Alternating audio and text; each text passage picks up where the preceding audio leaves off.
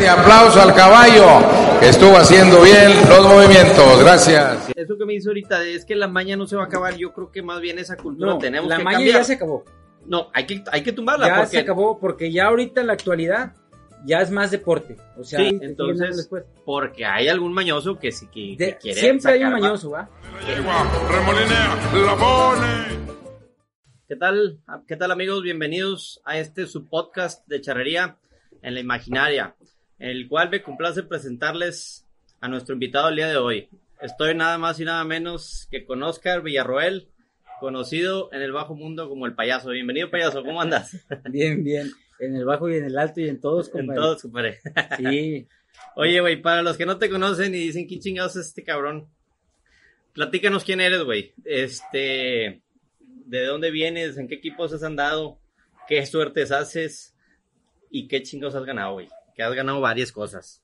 Mira, yo vengo, yo soy nacido en Guadalajara, Jalisco.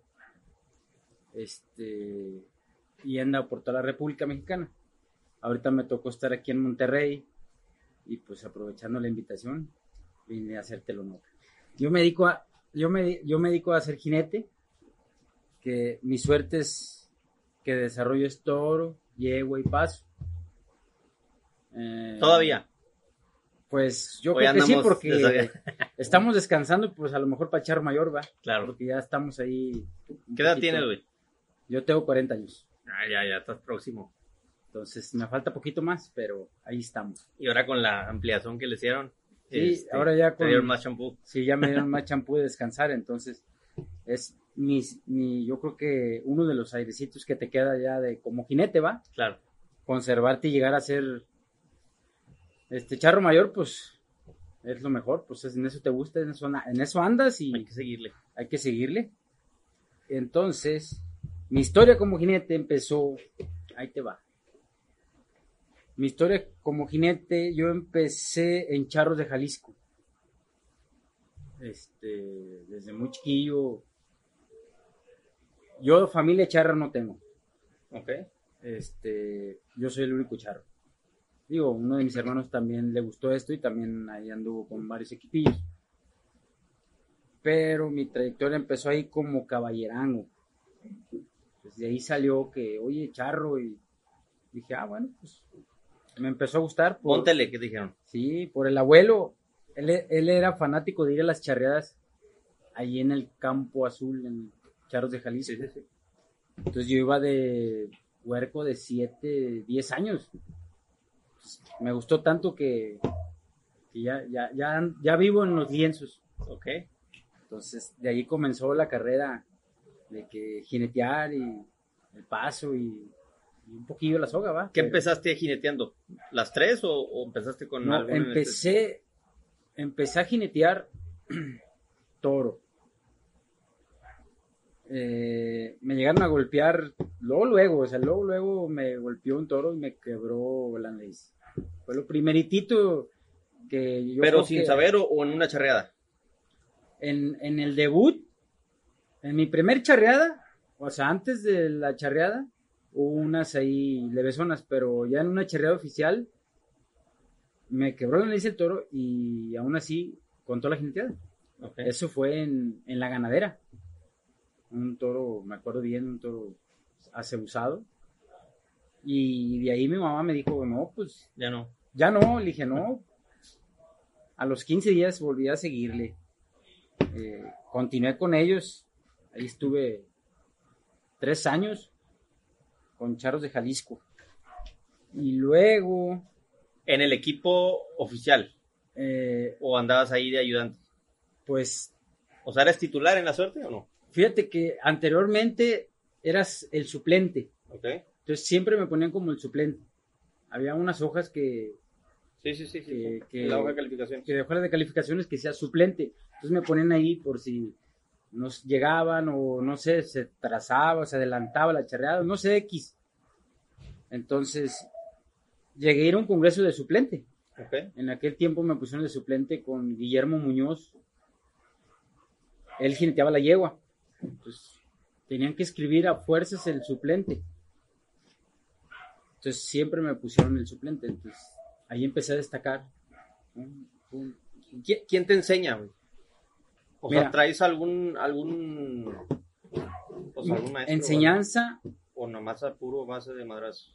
no. Fíjate que hicimos un grupito de jinetes que en aquel tiempo era, estoy hablando con Mario Villaseñor, con Pecas, con el güero Jesús Hernández, que en paz descanse.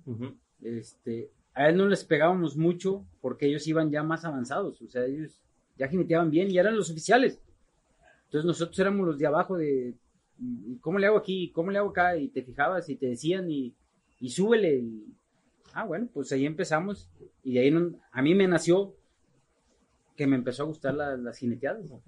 Yo veía a Jesús Hernández en unos torones y, y me, me, me hacía la sangre que yo quería andar ahí. Entonces ahí empezamos, practicábamos, no practicábamos. Allí en el lienzo siempre había toros, entonces domingo domingo Charros de Jalisco siempre ha dejado, siempre ha hecho charreadas. Entonces los domingos había exhibiciones. Cuando la charreada hacían exhibiciones, entonces pues le decía al patrón, Órale. patrón, deme chance, ¿no? Ah, tú les decías. Yo les decía, deme chance de... Ahí se peleaban por montar, hacías fila. Ok. En aquel, en aquel tiempo hacías fila para que te dejaran montar un domingo, Sí. como de exhibición. ¿Y tu paga era por de caballerango, no por jinetear? ¿O también te no, no, no, no, no. Allí, este, era de caballerango, De amor al arte. de amor al arte. Y cuando te empezó a gustar, no te pagaban, o sea, era porque te gustaba jinetear. Y inclusive le ponían premio a un toro que tenían ahí, este, que se volvió famosillo, entonces cada domingo le subían una cuota y, y pues nadie le quedaba y nadie le quedaba y hasta que le llegamos a quedar, que fue Jesús Hernández y Mario, y ahí volvía otro toro y otra vez, y otra vez y otra vez. Entonces ahí empezó la trayectoria y de, de repente duré tres años ahí de charro y luego pues me empecé a enviciar tanto que me fui a los rodeos. Ok. Ahora, monta, ¿te enseñaste a montar a dos manos o a una mano ahí? ahí? Ahí empezamos a O sea, antes de irte al rodeo. antes de irme al rodeo, empezamos a jintear a dos manos, pero nos inculcó mucho Jesús Hernández, Pecas, Mario, este, Aún. Jesús Mejía, Isaac Mejía, que no sé si siguen actual, no los he visto, pero ellos anduvieron con, con equipos muy buenos, reconocidos, este, que montáramos una mano. Entonces nos empezó a gustar. Y pues de ahí empezamos que una mano y que una mano. Entonces se nos hacía más fácil de repente una mano que dos manos. Pero sí, no dejábamos de montar la- a dos manos. Claro. Entonces, Y luego te vas al rodeo. si me voy al rodeo, le entrego la chamba al patrón, quien era eh, el señor Salvador Sánchez Sánchez. Ok. Entonces me dice, no, no te vayas. Le digo, no, pues es que yo quiero conocer, digo, yo quiero salir, yo quiero ver si puedo destacar, ¿verdad? Porque, pues, me decían que tenía buenas habilidades. Llegaron una compañía que se llama Rodeo Santa Fe y nos ofrecían ya de paga. Entonces fue que, que ahí dejamos tantito y nos fuimos un tiempo al rodeo. Ahí ya conocías el pertal americano. Ahí, O ahí lo conociste. ahí lo conocí. Ok. Y cuando llegamos al rodeo, oye, que el pretal de Gaza no, No es jala. aquí, no jala, y aquí es puro americano, y entonces pues nos empezamos a adaptar a lo del rodeo.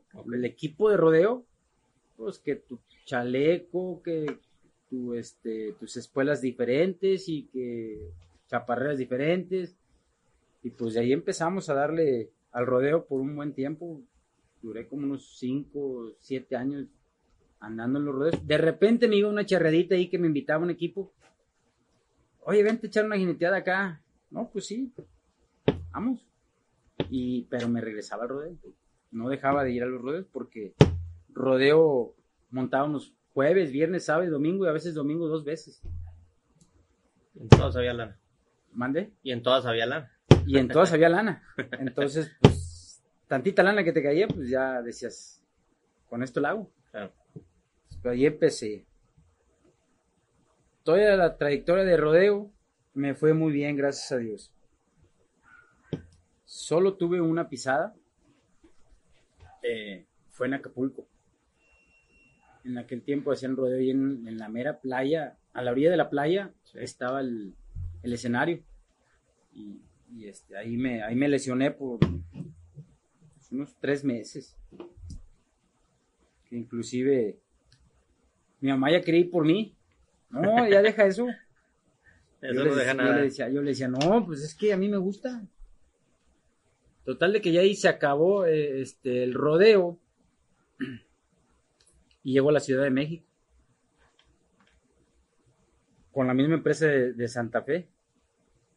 Entonces, haz de cuenta que ya de ahí em, me invitan a un lienzo y, y- y uno de los charros de, de ahí de la Ciudad de México, de la metropolitana, me dice, oye, vente a jinetear a mi equipo. Ellos son familia de, de los Sánchez, de Charros de Jalisco. Entonces me invita y voy. Y le digo, oye, pero va a ser del, de la Anita, ¿va? Me dice, sí, no te preocupes. Dije, pues bueno. Así sí. Entonces montaba ya y me venía al rodeo. Montaba ya y me venía al rodeo. Pues ahí ya empecé a agarrar otra vez los charros. Llegó el momento que me dijeron, ¿sabes qué? Te vamos a pagar por mes, pero tienes que venir a montar los domingos a la charreada. Dije, está bien. Él, él se llama Chuimena de la Metropolitana de Charros. Entonces llegó el momento que las dos hacía. Me iba al rodeo, me iba a la charreada. Me iba al rodeo, me iba a la charreada. Fue donde de Charro, de Charros de Jalisco me fui al rodeo. Del rodeo me fui a la Metropolitana de Charros. Y luego, pues me empezaron a conocer por allá, porque no me conocían. Ahí todavía no había tanta diferencia entre los dobles y triples o, o ya se marcaba. Todavía no se marcaba al 100% el doble y el triple, todavía no llegaba a ese que va a ser triple y doble. Este, allí nomás era triple, o sea, normal como antes. De ahí brinqué de la metropolitana, brinqué a Rancho El Edén. Ok. Entonces ya Rancho El Edén ya era un equipo fuerte en, en aquel tiempo, o sea, siempre, siempre ha sido fuerte. Entonces brinco al Edén y el señor de ahí, don Esteban, don Esteban, sí, don Esteban González. No, don Esteban es del Jaralito. Este, me invita y me dice, ¿sabes qué? Necesito que te salgas del rodeo. Porque aquí tengo yo compromisos Más seguido. más seguido. Entonces yo le digo, pues me va a beneficiar más porque pues uno en eso anda, ¿va? Me dijo, sí, sí. Dije, bueno, pues seguimos con los charros. De repente ahora ya nomás iba al rodeo ahí a las invitaciones que me hacían especiales. Ahí duré con ellos, de, el Edén, duré tres años. Fíjate que tuve la fortuna en el 2005 de quedar campeón nacional Con ellos. con ellos individualmente en Ciudad Juárez. Ok. Tu primer nacional, digo, tu primer campeonato nacional, ¿en, en qué? En toro. En toro. Sí, en toro. Y fíjate que pa- para, yo siempre decía, yo quiero ser campeón nacional. Sí quiero ser campeón nacional.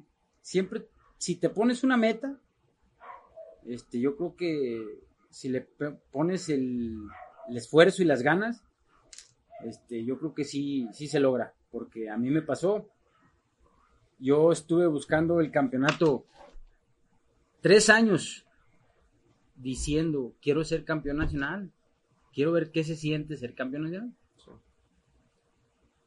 Durante los tres años, cada llegada de nacional hacía mi mayor esfuerzo y me tocaba el segundo lugar, el tercero, el cuarto, el quinto, y ahí andaba en, los parámetros eso, hasta que la suerte corrió conmigo y en Ciudad Juárez me tocó solo, porque anteriormente también quedé campeón en este despuesito campeón en Morelia y Pachuca.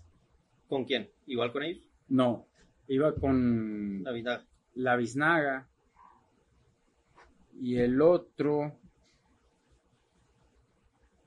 fue con el Edén también, pero haz de cuenta que quedó empatado.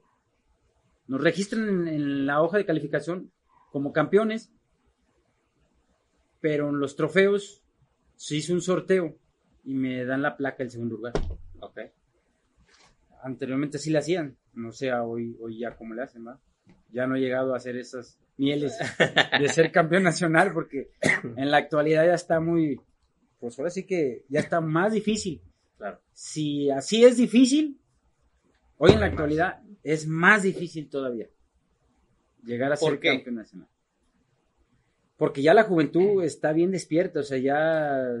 Pero tiene que más bien también eh, favorecerte un poquillo la suerte, ¿no? Digo, porque, digo, hemos visto los últimos congresos el ganado muy parejo, pero de tan parejo como unos reparan como no, pues ahora sí que te tiene que tocar el que te repare, ¿no? Porque, este, digo, la preparación la haces, creo yo, igual año con año, y puede ser que ninguno de esos tres años o de esos cinco años te hayas caído, pero a lo mejor el toro no te dio para ganar, ¿no? Exacto. Tiene que ver la suerte. En un congreso es, yo pienso que favorece mucho que, que sea la suerte más la preparación, más el día y Cabeza, todo, sí. todo que estés concentrado. Todo tiene que salir. Hasta yo creo que si sales de la casa con el pie derecho. De ahí ya va contando, yo creo, si te persinaste o no. Pues el sorteo, todo. El sorteo, el, el tiempo, este, el escenario, el clima, todo, o sea. Ahora sí que, que ese día es el momento. Claro. Yo creo que Dios dice, ese es el momento y hoy vas a ser campeón. Así lleguen 100 jinetes como lo regularmente, pues en un campeonato nacional compites contra 100, 112 y, y el ser campeón nacional se siente diferente. o Sí, sea, sí, claro. Ahora, ¿cómo llegas a la Vinaga? Porque digo, yo, yo a ti te conozco de la Vinaga para acá, ¿verdad? Y no sé si mucho, no sé si fue tú donde pasaste más tiempo o donde te hiciste más famoso o donde no sé, digo, no sé si también la mayoría de la gente más te haya conocido, va también considerando que la mayoría de la gente que nos está viendo es, vamos a decir, generación millennial, ¿no? Entonces, ¿cómo llegas ahí?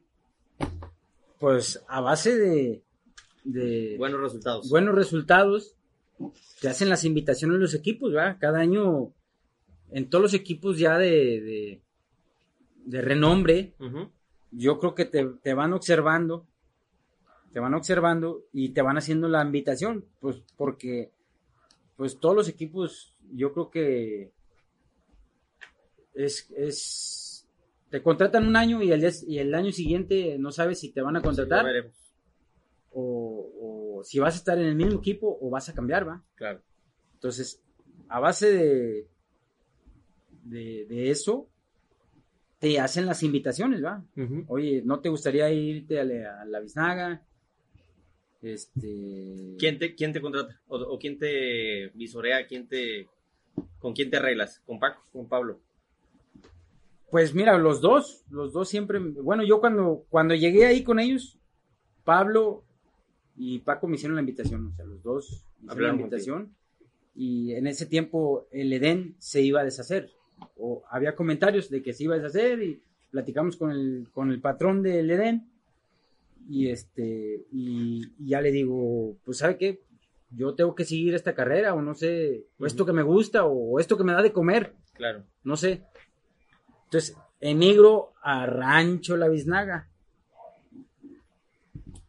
Y ahí fue donde me di a conocer con mucha gente y me conoce mucha gente. Este, ¿Ya te decían payaso? fíjate que ¿O de dónde viene payaso? payaso viene, te voy a contar la historia viene en cortito. Me dicen payaso por, porque en los rodeos, una vez le hice la invitación a, a Rancho La Biznaga, mis patrones de Rancho La Biznaga, los invité pues a que vieran el rodeo, ¿va? que conocieran el rodeo Sí. que se montaba diferente y todo eso. Entonces, ese día yo estaba en la lista de, de montador, de jinete. Y resulta que nos falla un payaso. No llegó, X, no sé por qué no llegaría, yo creo. Se le hizo tarde o algo. Y me dicen, oye, pues vas a payasear. Le dije, no, es que... va a Me vienen a ver. vienen a verme jinetear, le digo, no payasear. Entonces, pues ya haz de cuenta que se llega la hora del rodeo y estaban ahí los patrones de la biznaga. Pues que no ibas a jinetear, le dije, no, pues es que faltó un payaso. Ah, entonces eres payasito. Y de ahí salió el apodo del payaso. Pablo Cerón fue el que me bautizó como payaso. Se lo debo a él.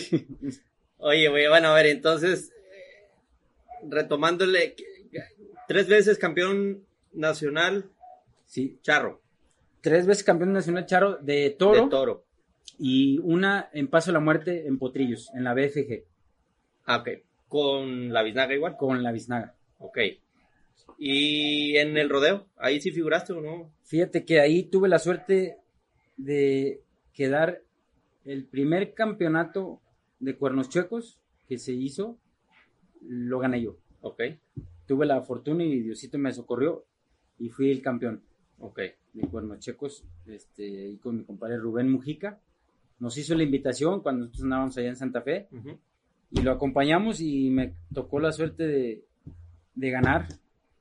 Este, de hecho, en aquel tiempo, en el rodeo, mi patrón era Samuel Pedrero, porque lo cuidaba sus toros de rodeo. Ujú. Pues ahí practicábamos. Me servía mucho para, para la charrería, entonces de ahí fue la invitación a Cuernos Chuecos y gracias a Dios me fue bien. Y ahí los Solo tengo uno. Y en Morelia, este, hubo otro, me, me hicieron la invitación como campeón y ya quedé en tercer lugar porque ya eh, se vino evolucionando tanto el rodeo y cuernos checos que, que trajo jinetes de Sí, gringos brasileños. gringos, brasileños y todo eso.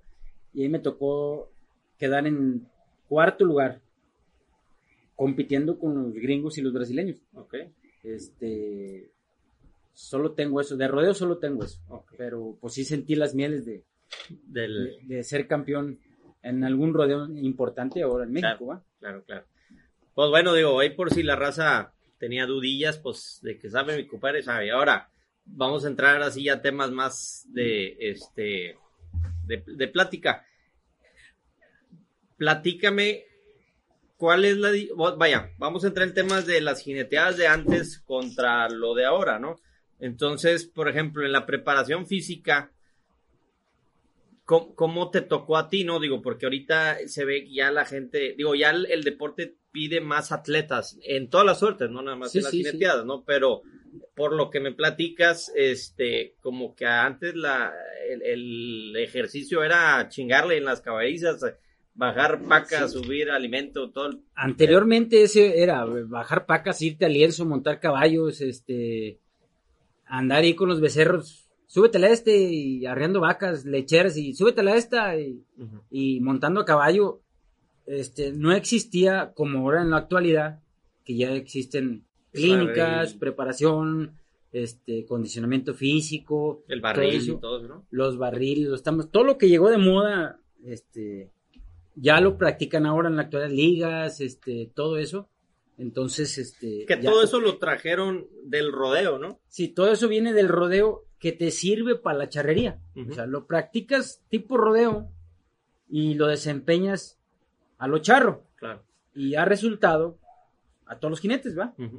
Entonces, anteriormente era la preparación, es, es irte a las caballerizas, andar en el lienzo, eh, si se podía echar una jineteadita, pues te la echabas, y si no, bajar pacas y barrear ahí en los corrales, arreando toros y, y así, porque Claro. Ahora, así iniciaste, pero ya cuando te haces, vamos a decir, charro profesional o jinete de rodeo profesional, ¿cambió ya esa disciplina tuya o seguiste tú con tu día a día como es? O sea, ca- cambia la disciplina porque te va exigiendo las competencias y sí cambia la disciplina. Este tuvimos una, unas clínicas que nos trajeron de un muchacho de Estados Unidos este y nos impartió ahí el rodeo. El rodeo fue el que nos, nos- ahora sí que nos patrocinó para traerlo. Y a base de esas clínicas, pues empezaste a mejorar, empezaste a mejorar y, y ahora en la actualidad ya es clínicas y te pones al gym, te pones a, a las ligas, a los tambos, al ejercicio, inclusive el box es un- una disciplina muy buena para el acondicionamiento físico para las jineteadas, porque ahora ya te exigen los huercos, ahora ya son es lo que traen la moda, ahora ya los huercos ya tienen su lo- los que pueden, porque anteriormente pues no no podíamos mucho por la economía, ¿va? Los que pueden, pues ya van comprando sus dos, un torito y ahí lo tienen y van entrenando. Claro. Entonces, ahora ya, ya, ya te requiere eso y ya están más, más avanzados. O sea, Alimentación. la alimentación yo creo que, que ya es de cada quien. O sea, si tú sabes que vas a ser atleta, pues obvio que te tienes que cuidar. Claro. Es- Ahora, el, el- el ganado, güey. ¿Ha, ha cambiado mucho el ganado o antes estaba más perrón o, o- o ha evolucionado a más perrón?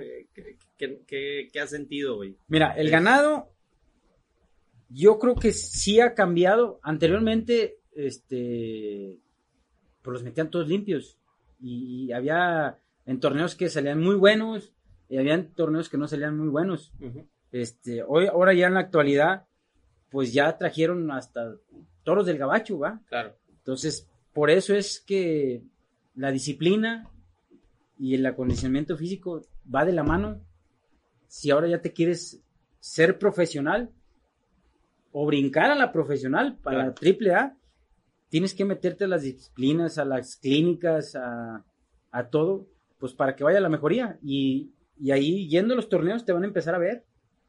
Ahora, tú, fíjate, a eso iba a ir ahorita. O sea, ¿cómo llegas a un equipo triple eh, empezando de abajo? Digo, a ti te tocó eh, andando de caballerango y de ahí empezaste y luego brincaste al rodeo. Pero mucha gente ahorita anda en el rodeo o empieza en el rodeo y de ahí muchos equipos triples los agarran. Entonces, eh, ¿qué recomiendas tú, por ejemplo, para la gente que quiera o que tenga esa meta de, de- de andar en un equipo triple A? ¿En dónde empezar? ¿Cómo empezar? ¿Qué hacer? Mira, yo creo que sí, por ejemplo, tú me dices que vas, que los traen de los rodeos. Entonces, hacerles la invitación a la charrería. ¿sí? Les hacen la invitación y les empieza a gustar, ¿va? Si les gusta, pues ahí van a seguir, o sea, van y montan allá y van y montan acá. Ya el patrón, si les da chance de irse allá o lo contrata al 100% con el equipo, pues va a andar con el equipo. Claro. Y para, para llegar al, a la- hacer, como tú dices, al triple A, pues es invitarlos, o sea, como toda la gente este, del público, fíjate, yo, yo, yo, yo siento que, yo digo que así empecé, ¿verdad? Este, mi abuelo era público, llegué a ser caballerango y luego jinete, entonces ahí brinqué, ¿por qué? Porque me empezó a gustar, yo no sabiendo de la charrería, Claro.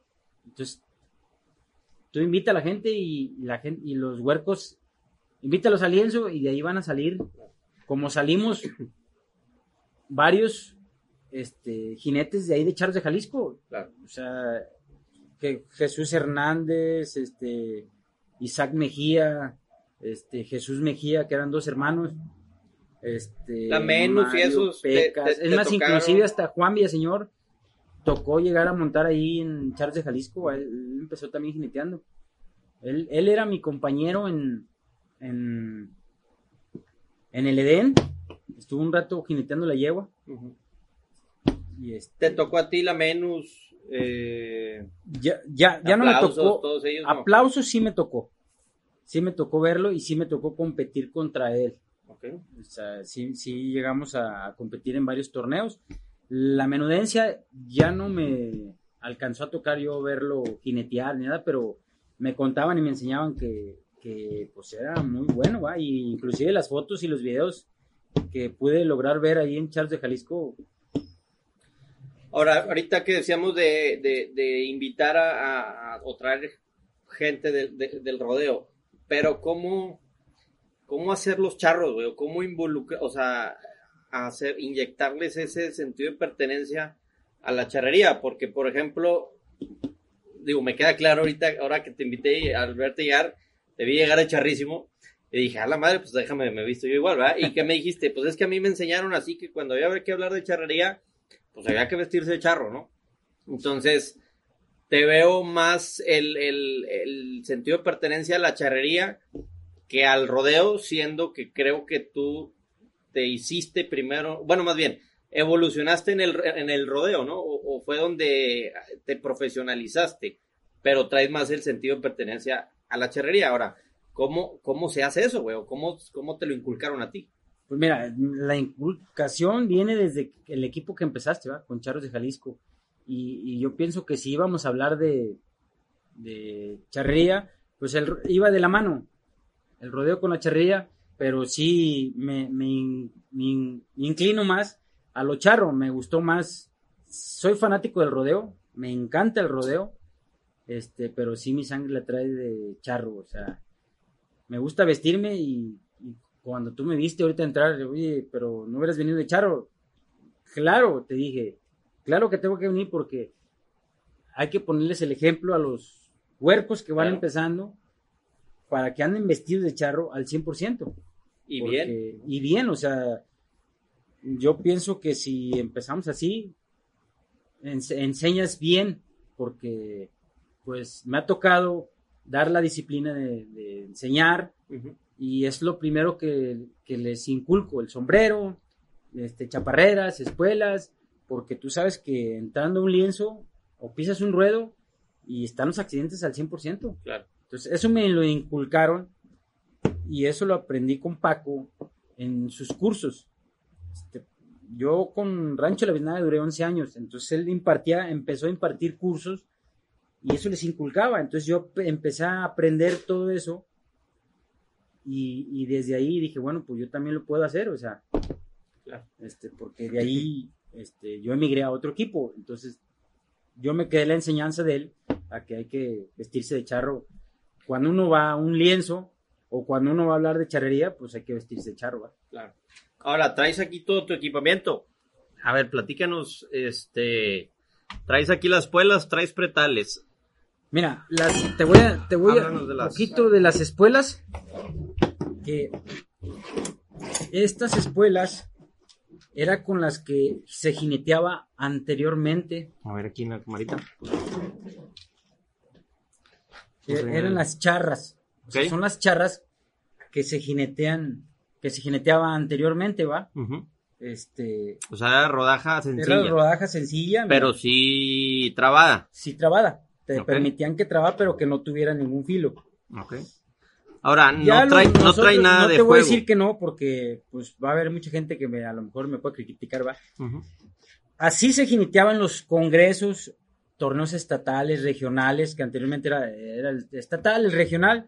Uh -huh y el nacional, ¿va? Entonces, en esos tres torneos oficiales teníamos que montar con este tipo de espuela que estuviera chata, que no cortara, porque era oficial. Okay. No trae nada de juego. No traía nada. Y, pero en el rodeo sí usan con juego, ¿no? Sí, es un, se le, se le llama cuarto de vuelta. Cuarto de vuelta. ¿Para qué es eso?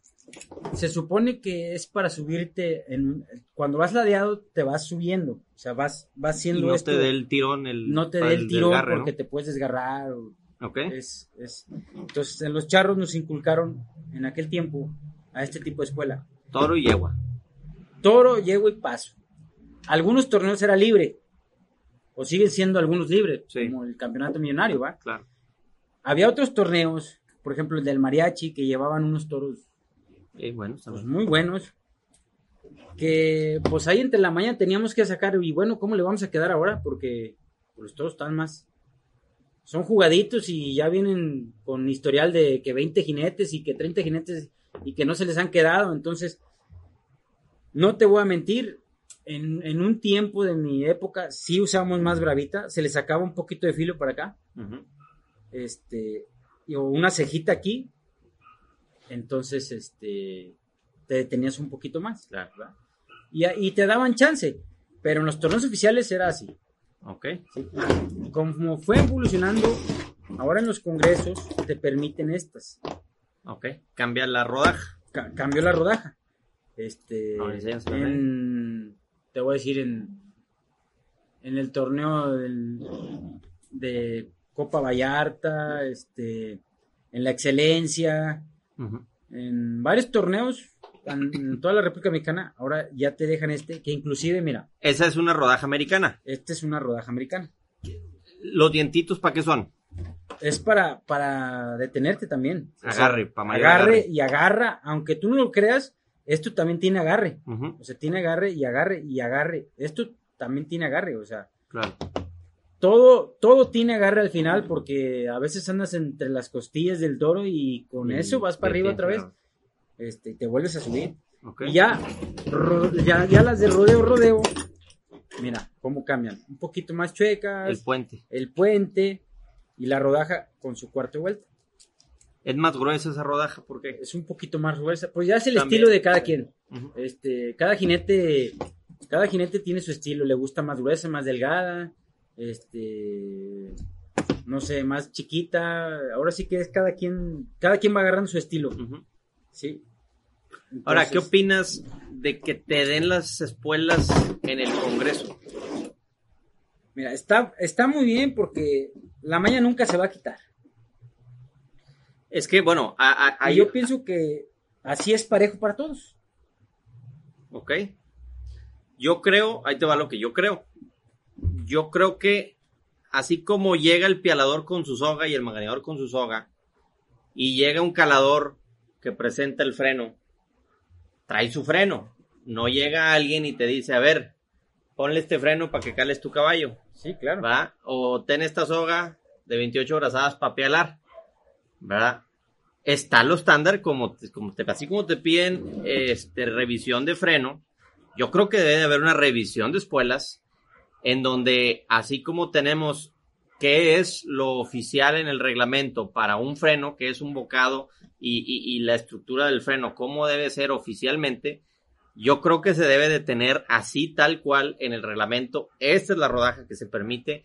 La digo, la espuela que el, el- el- el puente debe ser derecho, eso sí está implementado. Pero no hay una foto de la rodaja que se permite, ¿no? Exactamente. Y creo que sí debería de, porque al final, pues yo creo que, digo, yo como jinete diría, oye, pues yo traigo mis espuelas, yo traigo mis armas, yo, yo las conozco, con esto es con lo que me voy a defender, Yo ¿no? pienso que, que ya ahorita en la actualidad, pues ya tienes que llegar con tus espuelas y manejar una rodaja estándar. Claro. Decirle a, no sé, a las asociaciones, miren, este, en tal tienda o tal jinete, Charristic Store. este, venden las espuelas oficiales para el Congreso. Claro, pues así como igual te dicen, a ver, la cuarta del paso, ahí no te la mide. Sí, sí, y sí. tienes que llegar con la cuarta de ese tamaño, porque De si 70 llegas con otra, te descalifican, no te dicen, no, échame esa, esta no sirve, aquí te va esta otra. No, tú tienes que llegar con lo que es. Sí, sí. Entonces, eso que me dice ahorita es que la maña no se va a acabar, yo creo que más bien esa cultura No, tenemos la que maña cambiar. ya se acabó. No, hay que, hay que tumbarla, Ya porque se acabó porque ya ahorita en la actualidad ya es más deporte. O sea, sí, pero, en aquellos pero te tiempos- siguen dando las espuelas. Sí, te Entonces, porque hay algún mañoso que sí que, que de- quiere siempre hay un mañoso, ¿va? Eh, eh, Entonces- eso es lo que hay que erradicar, yo creo yo. pienso ¿no? que hay que inculcarles a, a- a- a comprar sus espuelas oficiales.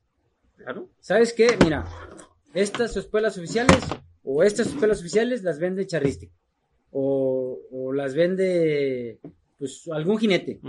¿sí? Entonces ya vas y las compras y ya, ya vas a tener que ir tú con tus espuelas. o sea, Claro, no te a llegar a revisar, entra o no, ¿sabes qué? Traes unas espuelas malas con esas y entras, estás descalificado. Y, Y hay unos torneos que fíjate que llegabas tú con tus espuelas, te, te las revisaba y te permitía, o sea, está bien, adelante. Eso, eso está bien, porque al final te digo, pues cada quien conoce su equipamiento, cada quien trae su pretal, cada quien trae sus cosas. Sí, sí, Y, eso y es- todo eso, ¿no? Ahora, traes los pretales, a ver, échatelos Sí. para acá para... Porque veo que traes una innovación. Bueno, no es innovación, pero sí. Bueno, algo, algo que tú, Yo implementé que tú algo. implementaste. Este siempre va a ser el, El, es el de Gaza, el el famosísimo de el Gaza. famoso pretal de Gaza. Para la raza nueva que se conecta. Y que sigan implementándolo porque este el pretal de Gaza va a seguir siendo el pretal de Gaza. A ver, explícales. Mira. Te voy a explicar. Este es el pretal de gasa. El que se permite en El mexicano. el mexicano, El charro, más bien. el nacional. ¿Sí me entiendes? Sí. Entonces, hay que seguirles inculcando el pretal de gasa, porque ahorita en la actualidad ya se implementa un pretal de grapa americano. Ahora, pero a ver, yo me acuerdo que también antes, o el jaripeo trae influencia charra, ¿no? No, digo, no, no es, y, y era, hay, o sea, las grapas siempre han existido, también, ¿no? Sí, sí han existido las grapas, pero es en los jaripeos. Ok. Era en los jaripeos. Yo en las de charro, pues ahora la, la innovación ya con este que innovaron todo eso, ya las llevo a las montan a- a- con grapas, este, los toros, inclusive hay toros que los montan con grapas, Claro. este, pero sí ha existido las grapas, o sea, es como los americanos, ¿va?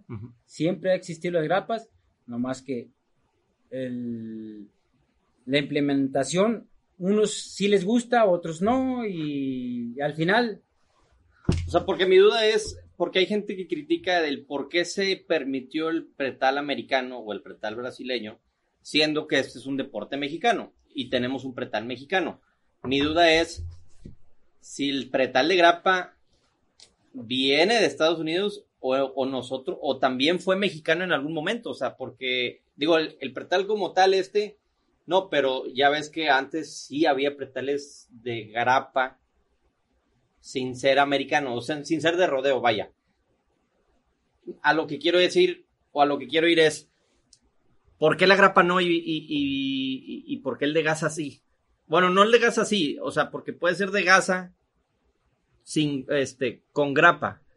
La grapa viene siendo la, esta, esta, esta, Sí, esta onda, ¿no? sí, que es la que te quita el... un- una- una- unas grapas de, que, son para dos manos, este, pues sí ha existido. Yo me acuerdo que, que en aquellos tiempos existía de llanta. ajá. Era la llanta cubierta con cuero y, y esa era la grapa. Ajá. Pero en la actualidad las fueron modificando y les hicieron de cuero, y las hicieron más fuertes y que por, por el quilaje de los animales, que era mejor y para que no te golpearas, porque por eso existió la grapa. De- estaba la gasa y se implementa la grapa. Que porque te podías defender un poquito más, Claro. este, se golpeaban menos. Eso pasó. Pero ya después, con la evolución, pues que la destroncas más, que se acaba más, que no dura mucho, que la aprietan mucho. Entonces, por eso el de gasa. Es que entonces yo creo que es un tema más bien como de, de, de hombría, ¿no? Eh, que es más de hombres el, el, el, el de grap, el de gasa, perdón. Este, y volvemos a lo mismo. Buscar no picudear, porque la gente ya con la grapa, pues ahora sí como no sientes tú el apretón de las manitas pegadas al, al cuero, y, y la gente, pues ahora sí que le da todo lo que quiera, ¿no? Pero, por ejemplo, si nos vamos al rodeo, en el rodeo te permiten tres, cuatro tirones y ya. Y, No. y ya está, y ya. Porque la inclusive ha habido torneos que ya nomás te dejan que apriete uno, o dos. Y es que así debe ser, pues al final el pretal para mi gusto es la herramienta nomás para detenerte del toro, ¿no? Exactamente. Es, pero eso yo creo que es un tema de cultura y de mentalidad. Y de cómo les enseñes también. Sí, ¿Cómo les enseñes?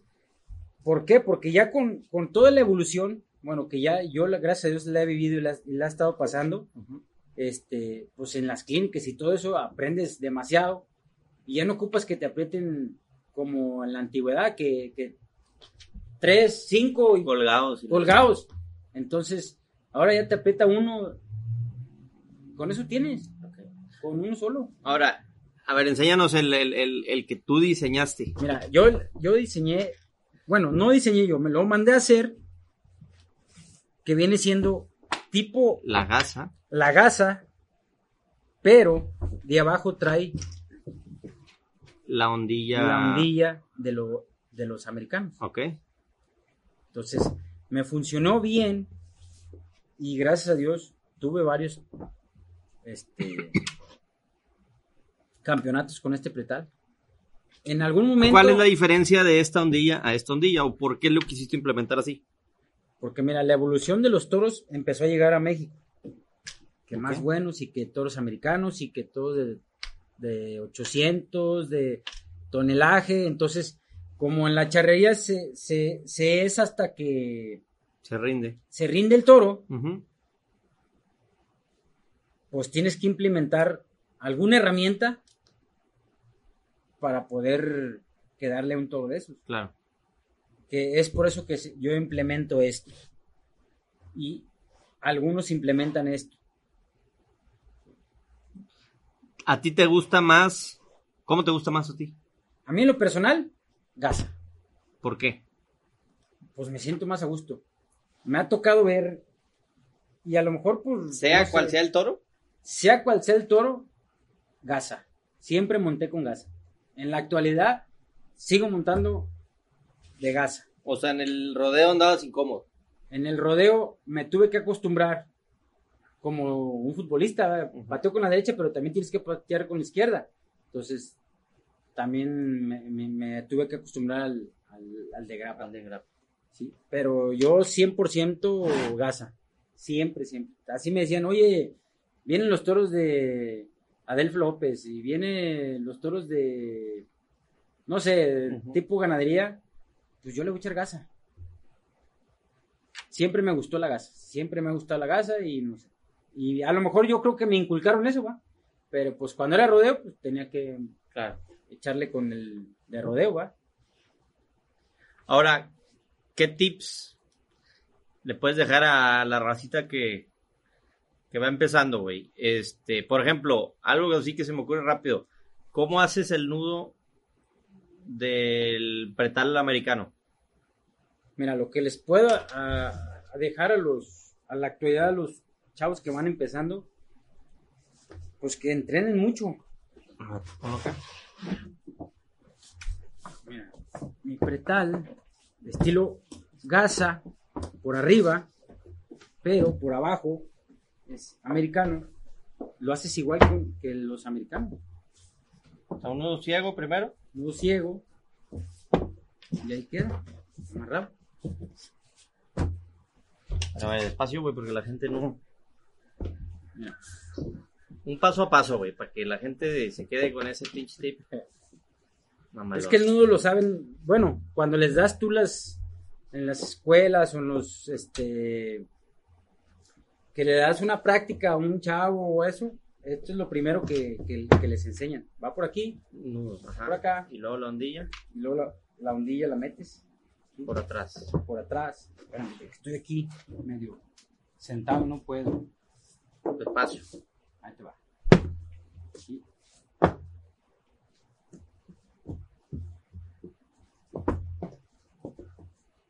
Necesito que me lo agarres, porque si no, no puedo primero. Sí, es que este, como lo jalas.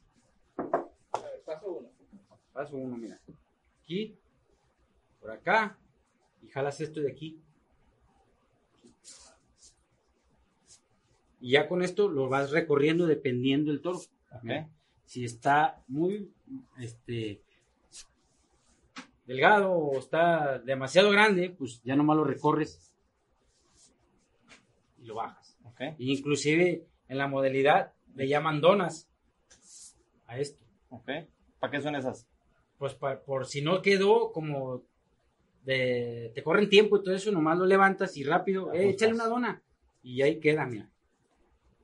Vamos a hacerle Luego desde también, por ejemplo, si son más chiquitos, ¿no? Sí, sí, Si sí. están son- de plano chiquitos. de- si están de plano chiquitos, oye, échale una dona. Pum. O échale otra dona. Y ahí está. Y aquí queda. Y esto es lo que te decía, mira. El mío queda charro por arriba y vaquero por abajo. ¿Sí? Si montas a, a muerte, que le llaman. Ok. Mira, tenlo ahí. Le queda dos manos. Ya ves que unos montan así y otros montamos así.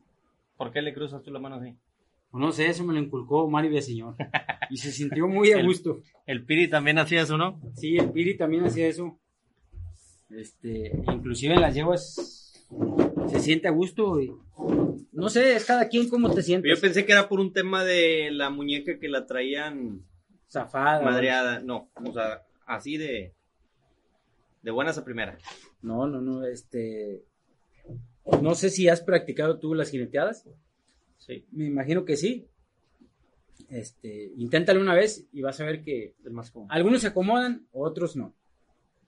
Otros sus manos para adelante, para atrás y todo Codos esto- abiertos. to- codos abiertos. Y saca el pecho. Saca el pecho y ábrele puerta. ¿Qué otro tip, güey? Mira, el tip de hoy es, es muy bueno que, que vayan a clínicas. Y ahorita hay mucho huerco, jinete, este, muy buenos, muy reconocidos.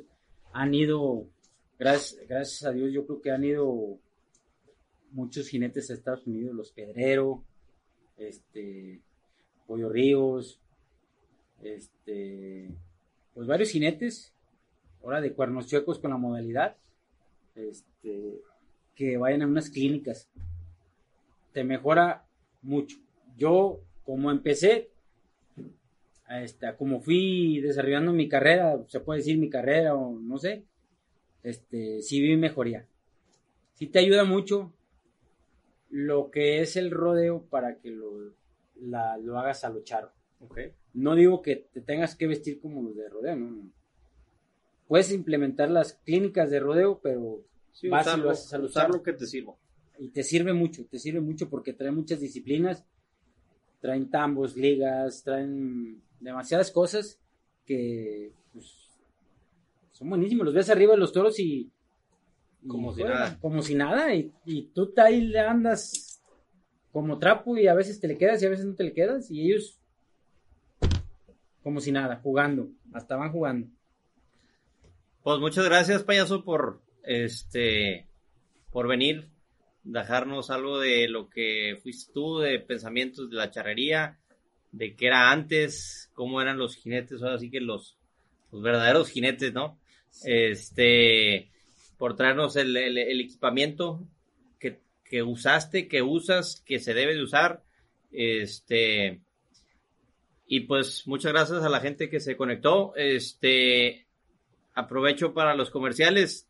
Tienes unas eh, riendas, ¿no? Haces unas riendas. Ah, sí, estoy, fíjate que me, me, me- hay un, un chavo de, me pasó un tip de tejer riendas, este, y próximamente voy a sacar riendas clon para, ahora sí como dicen, para, para los caladores y para los pialadores y coleadores.